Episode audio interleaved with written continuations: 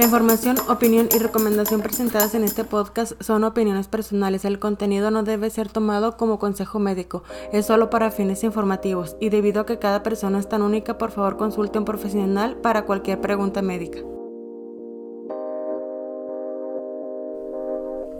Hola, ¿qué tal? Bienvenidos a este nuevo capítulo de, de Trastorno Límite de la Personalidad. Ahora les voy a hablar acerca de revitalizarnos, que esto es muy importante para poder llevar una vida cotidiana más sana, activa y mejorar nuestra calidad de vida día a día. Y les hice una lista de tres puntos que podemos enfocarnos en estos para poder empezar poco a poco. El primero sería tu batería que checar bien qué es lo que te está cargando y descargando. Si al finalizar tu día te encuentras con que estás cansado o sin ganas de hacer nada, hay algo que está pasando durante el transcurso del día que te está restando energía y decayendo tu ánimo. Hay varias cosas que pueden estar influyendo en esa pérdida de vitalidad. Una podría ser una persona que te causa algo de malestar o incomodidad o que está siendo pesada contigo. Alguna actividad que te está restando más energía de la que de la que se supone que sería porque es demasiado agobiante. Una alimentación poco equilibrada también te va a restar energía. Picos de estrés. El estrés sabemos bien que nos resta demasiada energía. El sentir presión de parte de tu familia. Y todo eso sin tener en cuenta el trastorno. Entonces lo agregamos a todo esto y se multiplica para nosotros. Entonces, sabiendo esto, es importante identificar qué es lo que nos está restando energía durante el transcurso del día para poder hacer algo al respecto. Si es una persona la que te está restando energía porque te, te estás sintiendo demasiado agobiado por ella, podrías reducir el tiempo de contacto con ella. No te estoy diciendo que dejes de hablarle a la gente, no, sino al contrario. Puedes buscar una actividad que puedan hacer juntos que los distraiga de esos temas o de esa sensación de agobio que te causa. Si es una actividad la que te está causando pérdida de vitalidad, busca otras opciones de qué es lo que puedes hacer, si puedes eliminar esa actividad o la puedes reemplazar por otra más si la actividad sería pues que te causa mucho estrés y agobio el tener que sacar a pasear a los perros, puedes cambiarla a un horario que sea más cómodo para ti, que el clima esté mejor o que te acompañe una persona que te, que te llene de energía, una persona que es agradable. Si van ambos juntos, el pasear a los perros dejaría de ser agobiante. No sé, no sé qué, actividades podrían causarte agobio. A mí me causa mucho agobio el tener que mantener limpia la casa, pero busqué la forma de hacerlo más divertido y, y lo hago con música. A veces lo hago bailando, a veces cuando estoy lavando trastes y limpiando la cocina y haciendo comida, pongo mi serie favorita en la televisión y la escucho, lo veo o en una tableta y eso hace que, que esa actividad sea más relajada y que no me consuma demasiada energía. Si encuentras qué es lo que te está llenando tu, día de energía, va a ser más ligero la carga que sientas se va a ir aligerando poco a poco y tu día va a transcurrir de mejor forma. Y puedes llenarte de vitalidad con diferentes actividades como meditar, el desconectarte de lo que está pasando a tu alrededor y tomar un momento para ti de meditación. Con 10 minutos es suficiente, aunque si tienes la oportunidad de hacerlo más tiempo, adelante. Todo eso te va a llenar de vitalidad. El meditar ayuda muchísimo, inclusive con nuestro trastorno cuando yo me he sentido en momentos de crisis, momentos que ya no puedo más, en momentos que me siento muy estresada y agobiada, hago meditación y me relaja muchísimo. Puedes activarte también con un ejercicio suave. Un ejercicio que no sea muy estresante para tu cuerpo. Así no te vas a cansar de más. El ejercicio ayuda mucho para activar el cuerpo y la mente. Entonces, mantenerse activos es bueno. Y aunque para nosotros es importante tener rutinas para no sentirnos agobiados, ocasionalmente es bueno salir de la rutina y no para no estar en equilibrio, sino para desenfocarnos de todas esas cosas, cosas que nos están estresando.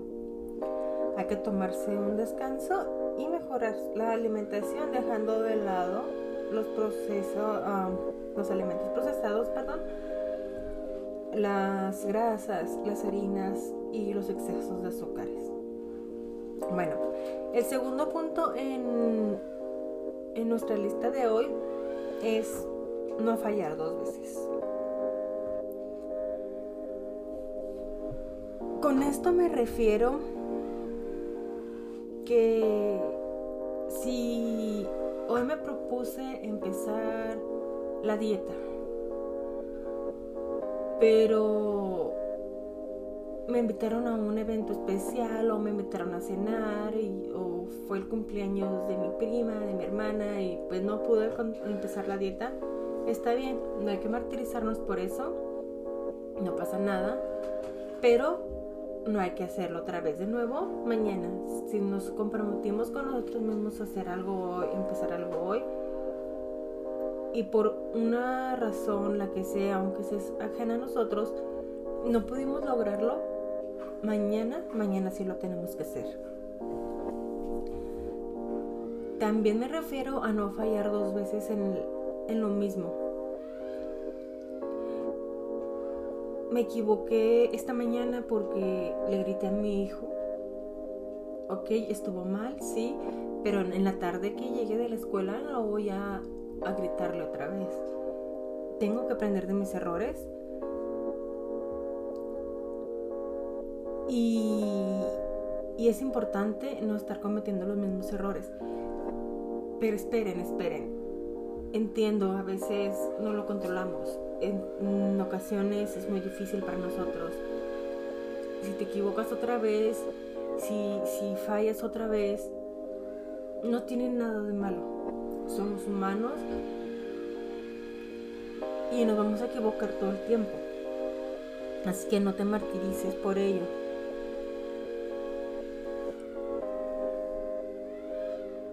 Así que, miran, mi consejo en este punto es fijarte metas a corto plazo.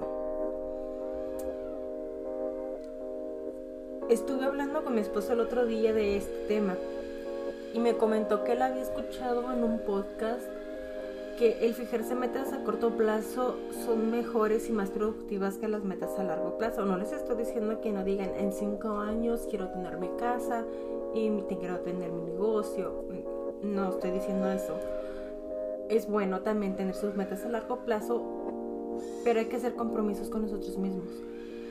Porque en ocasiones dices tú, bueno, de aquí a un año quiero tener, por decir, yo me gusta mucho pintar, de aquí a un año quiero tener 100 pinturas o quiero vender tantas pinturas o quiero tener mi negocio. Luego entramos en el conformismo Porque pues dije, pues, pa un año, en un año dije que lo iba a hacer y no, no trabajo en mejorar, no trabajo en, en ir juntando material. Hasta que ya se va acercando el año dije, oh, mi compromiso lo hice para estas fechas. Entonces voy a apurarme y me voy a saturar y me voy a estresar y no voy a tener el, mismo resultado que si me hubiera tomado el tiempo para hacerlo. Por eso, si te pones una meta de decir, ¿sabes qué? Voy a empezar a pintar y en esta semana voy a hacer una pintura y tres dibujos. Y ese es mi compromiso y lo haces. Entonces, a la siguiente semana te puedes comprometer a la misma cantidad o aumentarle.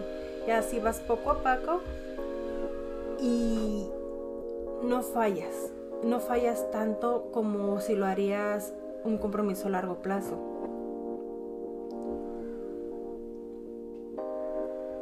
Pero recuerden, si por algún motivo no puedes cumplir con lo que debías de hacer en ese día, al día siguiente hazlo. Date el tiempo y hazlo. En cuanto tengas la oportunidad o busca el tiempo.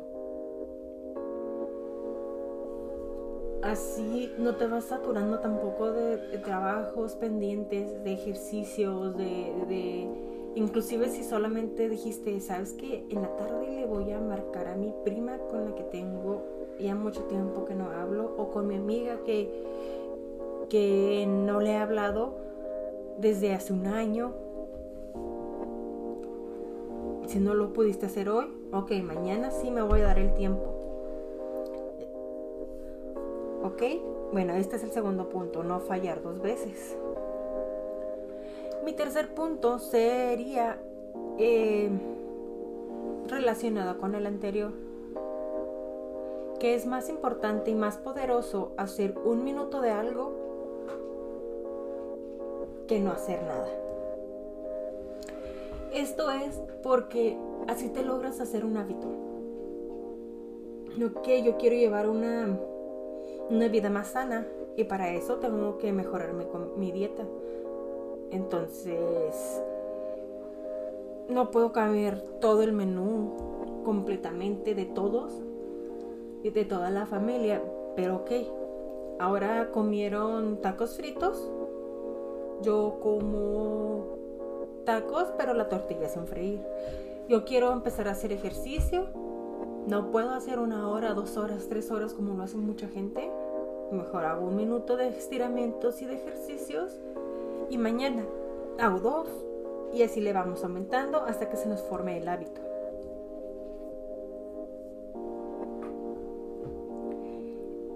Porque es mejor hacer poco de algo que nada de todo.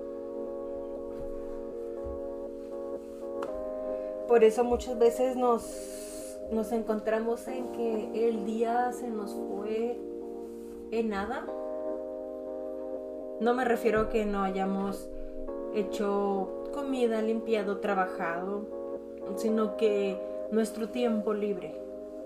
Sentimos que nuestra vida no está siendo aprovechada, sentimos que nuestra vida está vacía, sentimos que nosotros estamos perdidos entre la casa, entre los hijos, entre los amigos, entre los compañeros de trabajo, entre la empresa en la que trabajamos.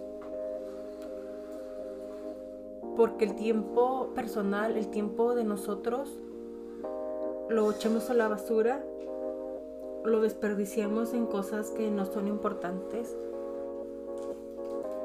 Porque no digo que esté mal sentarse a ver la televisión, a platicar con alguien, sino que en el momento en que ya si tienes dos, tres, cinco horas libres, todas las desperdicias haciendo lo mismo, que no es beneficioso para tu vida ni para tu mente, es cuando estás desperdiciando el tiempo. Entonces, hay que aprovechar cada instante. No significa que tienes que estar todo el día trabajando y pensando y actuando y, y haciendo cosas de provecho, sino que organiza tu tiempo organiza tu tiempo, así también al final del día cuando digas, ok, hoy tiene que ser el mandado, tenía que hablarle a mi amiga, tenía que hacer la comida, tenía que limpiar la casa y tenía que lavar. Cinco cosas, de las cinco cosas me organicé porque de esta a esta hora hice esto, de esta hora a esta hora hice este otro y me sobró tiempo porque organicé mi día. Y ahora con este tiempo que me sobró, ok, me voy a sentar a, ver una película y puedo invitar a mi amiga, mi primo, mi esposo o a mis hijos. Y así estoy aprovechando el tiempo con ellos también. O quiero relajarme, voy a ir a, a brincar la cuerda, a pintar, a cocinar, a hornear un postre. Lo que sea que a ustedes les dé satisfacción. Entonces, número uno fue la batería buscar cosas que nos carguen de energía durante el día. Número dos, no fallar dos veces en lo mismo. Y número tres, es más poderoso hacer un minuto de una cosa que no hacer nada. Los dejo con esto. Espero les sirva mucho todo lo que les dije y espero escuchar pronto de ustedes y verlos en el siguiente capítulo.